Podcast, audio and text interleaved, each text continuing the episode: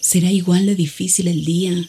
Mañana las reuniones, la casa, el auto. Estoy agotada.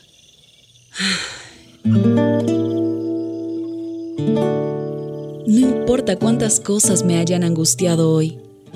Me acercaré a Él porque Él tiene descanso para mi alma y mi mente. Cuando mi corazón está tranquilo, puedo escuchar su voz en quietud y confianza. Mi fortaleza está en descansar en Dios. Ven a descansar.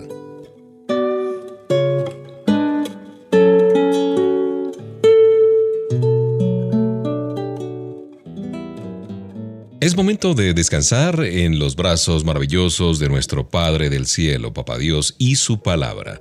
Estaba revisando hace algunos días el capítulo 28 del libro de Deuteronomio y hay una curiosa narración, sorprendente digamos, del trato de Dios con la nación de Israel, con su pueblo, cuando se preparaban para entrar finalmente a Canaán después de 40 años de caminar vagando en círculos. La declaración de las bendiciones de Dios que tiene que ver con la obediencia de los hebreos resulta alentadora. Mientras ellos se mantuvieran buscando al Señor y obedeciendo sus mandamientos, el pueblo experimentaría una vida maravillosa, bendecida en el hogar, en la tierra, en las batallas y naturalmente como nación. De lo contrario, si no obedecían, las maldiciones se multiplicarían, vendría la enfermedad, el hambre, la derrota y el dolor. ¿Te suena familiar esto de la obediencia y de la desobediencia? Ahora vivimos en la era de la gracia de Dios que nos fue extendida por la muerte y resurrección de Jesús, pero todavía enfrentamos las consecuencias eh, debido a nuestra desobediencia. Pero podemos aprender las lecciones específicas tomadas del comportamiento del pueblo de Dios que nos motiven a una vida gozosa, a una vida de discipulado, que el Señor nos vaya guiando día a día, ¿no te parece? Después de enumerar las desagradables consecuencias de la rebelión, Moisés simplemente declara cuál es la causa de la desobediencia. Le dice al pueblo que podría sufrir en los días venideros, pues no serviste al Señor tu Dios con gozo y alegría. Eso está aquí en Deuteronomio 28:47. No serviste a Dios con gozo y alegría, les dice. El camino a la esclavitud comenzaría si ellos buscaban deleite y satisfacción en otro que no fuera el Dios del universo, el Dios del cielo. Así es que, si Dios es bueno es por que Él nos ama, pero también depende de nuestra obediencia. En el libro de Filipenses 4:19 dice, Así que mi Dios les proveerá de todo lo que necesiten conforme a las gloriosas riquezas que tienen en Cristo Jesús. ¿Qué eliges tú? ¿La obediencia o la desobediencia? la respuesta es obvia. Gracias por acompañarme. Un abrazo para ti de Mauricio Patiño Bustos. Disfruta de estas melodías.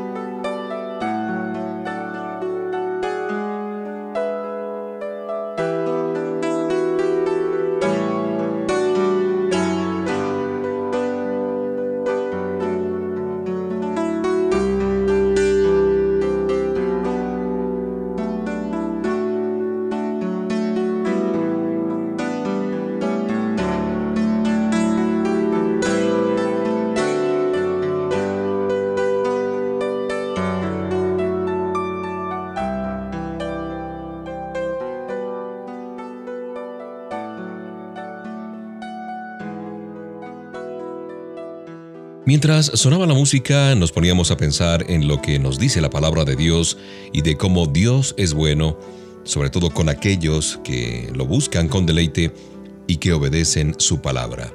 En última instancia, si fracasamos en el intento de seguir a Jesús es debido a una falta de confianza en la bondad de Dios. Él ha prometido suplir todas nuestras necesidades, de acuerdo a lo que leíamos en Filipenses 4:19 que dice, Así que mi Dios les proveerá de todo lo que necesiten conforme a las gloriosas riquezas que tienen en Cristo Jesús.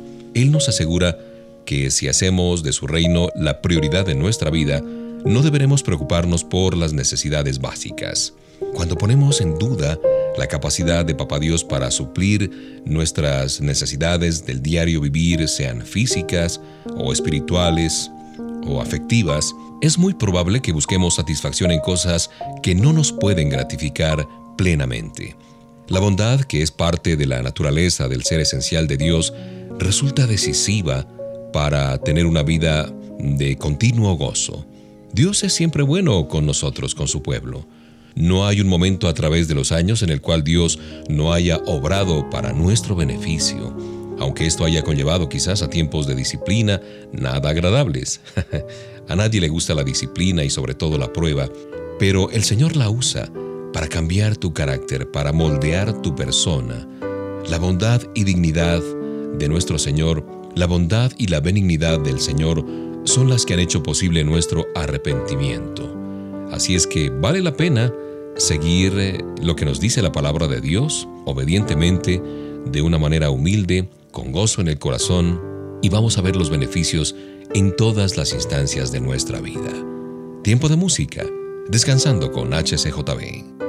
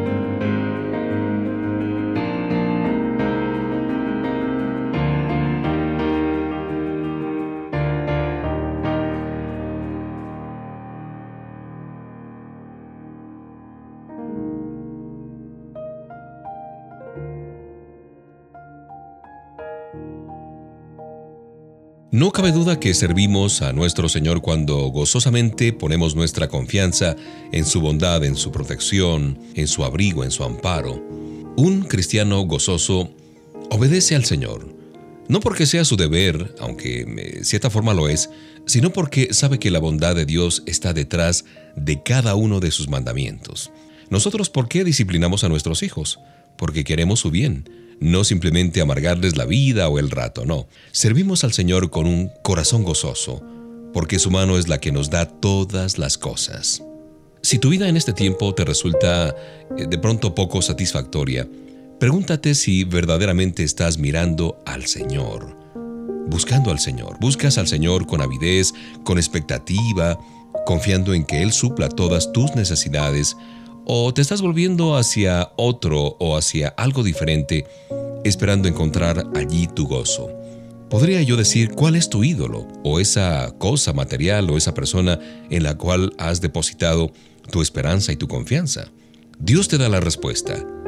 Busca en Cristo la abundancia de todas las cosas y nunca te verás decepcionado. Este es el camino más seguro hacia la bendición de Dios. Señor amado, Olvidamos con tanta facilidad tu bondad hacia nosotros. Te alabamos porque tu bondad siempre nos acompaña y no necesitamos entregarnos al temor o a la ansiedad. Te damos gracias porque siempre eres bueno, cada día y de todas las maneras posibles. Toda cosa buena viene de ti y la más importante de todas es habernos regalado a tu Hijo Jesús como nuestro Señor y Salvador. En el nombre de Jesús.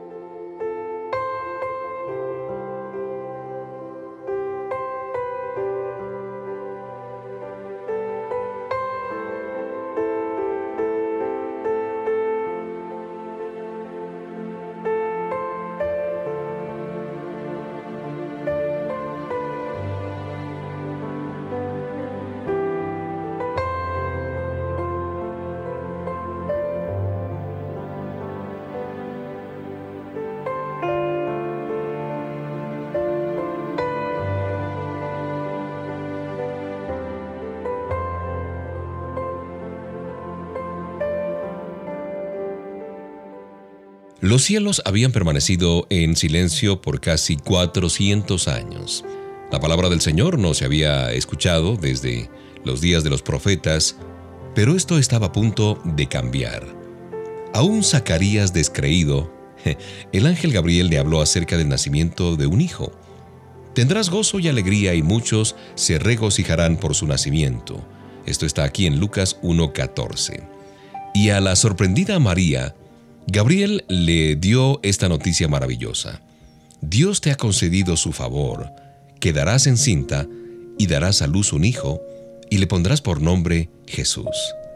Poco después, en medio de la oscuridad que rodeaba la noche de los pastores, el ángel proclamó las buenas noticias esperadas desde hacía tanto tiempo. Miren que les traigo buenas noticias que serán motivo de mucha alegría para todo el pueblo Hoy les ha nacido en la ciudad de David un Salvador que es Cristo el Señor. Lindo pasaje del capítulo 2 de Lucas 10:11, que suele leerse o suele eh, rememorarse en el tiempo de Navidad, en el tiempo del nacimiento de Jesús. El nacimiento de Cristo, concebido en la mente de Dios por toda la eternidad, ahora se convertiría en una realidad. La encarnación, el hecho de que Dios se hiciera carne en la persona de su Hijo Jesucristo, por fin se producía. El ungido de Dios lloraba en un pesebre de Belén y era tiempo de gozo, de regocijo, de alegrarse. Más de dos mil años después ese gran gozo no ha menguado. Las buenas nuevas no han perdido su atractivo para nada. Cristo es nuestro Salvador. Ha venido. Él vivió, murió por nuestros pecados y se levantó de la tumba ascendiendo al Padre. Los que hemos puesto nuestra fe en Él, ya no somos esclavos. Nuestros pecados han sido perdonados y hemos sido liberados del yugo de la muerte y del pecado. Nos hemos reconciliado con Dios. Antes éramos enemigos de Dios, pero ahora somos sus amigos. Piensa un poco en esto mientras disfrutas de la buena música.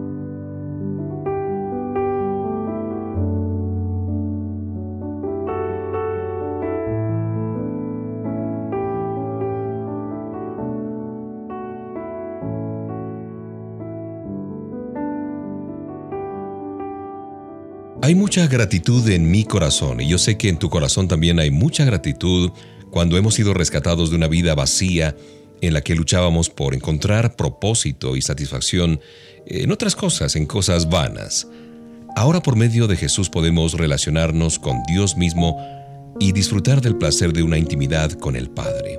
Habiéndonos reconciliado con Él, Cristo se ha convertido en nuestro consejero admirable, el que nos guía, el que nos enseña, el que nos cuida. Él nos ha salvado de la desesperación, de la desesperanza, de la angustia, de la ansiedad. En los momentos más oscuros, la luz del mundo que mora en nuestro interior produce en nosotros una esperanza que no se puede explicar. El príncipe de paz vive en ti y en mí y nos transmite calma en medio de la furia de la tormenta. Él es el Emanuel, el Dios con nosotros, por nosotros, en nosotros y para siempre. El Salvador nos ama con ese amor tan especial, tan eterno.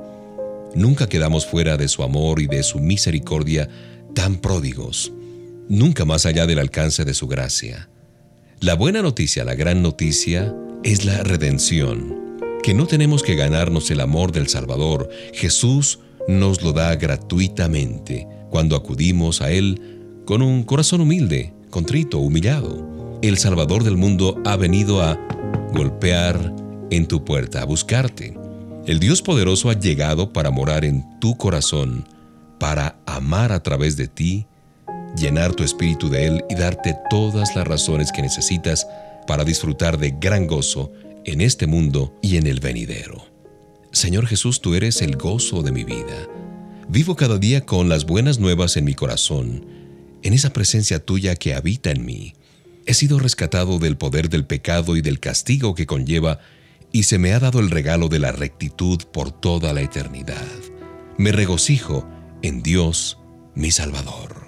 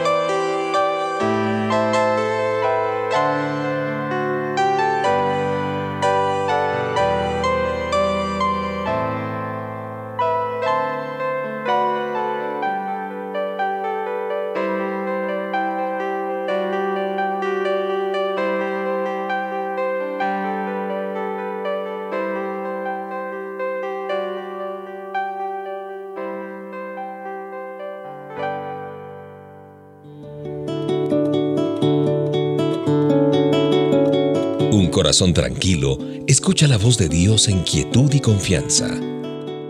Ven a descansar.